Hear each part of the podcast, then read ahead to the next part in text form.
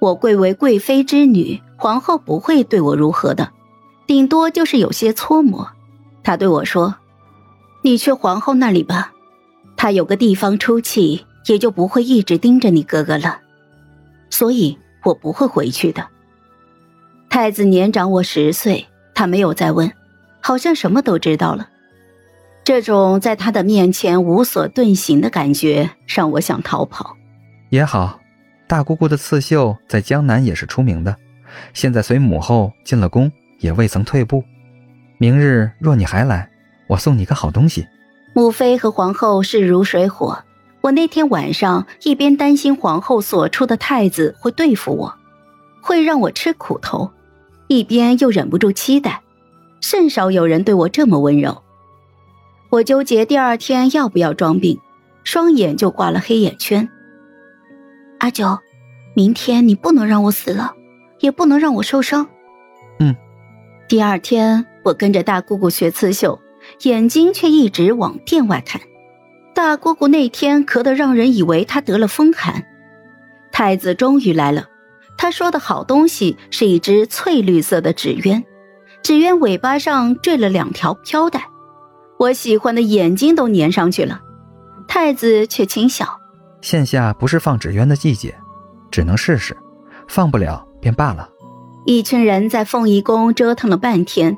那只纸鸢摇摇晃晃的上了天，稳重的太子今天跟一个调皮捣蛋的公子哥一样，惊呆了周围人的下巴。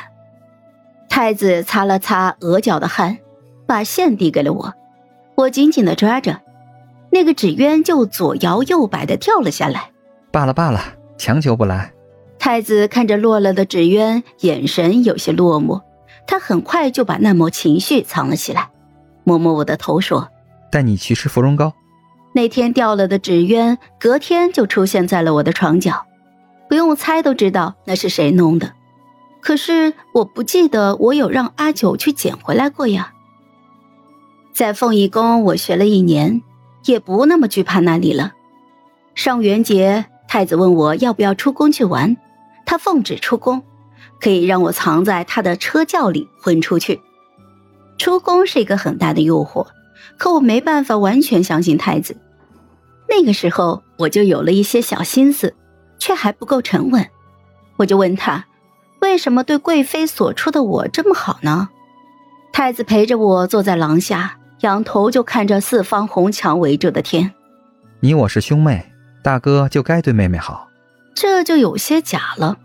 我心不在焉的打算告退走人。太子呵呵一笑，就转头看着我。真话是在你身上，我看到了一个人。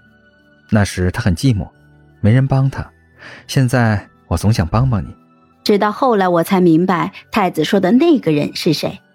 我对父皇常年流连在贵妃的景云宫习以为常了，没有意识到皇后才是他的发妻，太子是他的第一个孩子。我犹豫了很久。还是在上元节那天踏上了太子的车轿。阿九，你去过外面吗？没。那你想去看看上元节吗？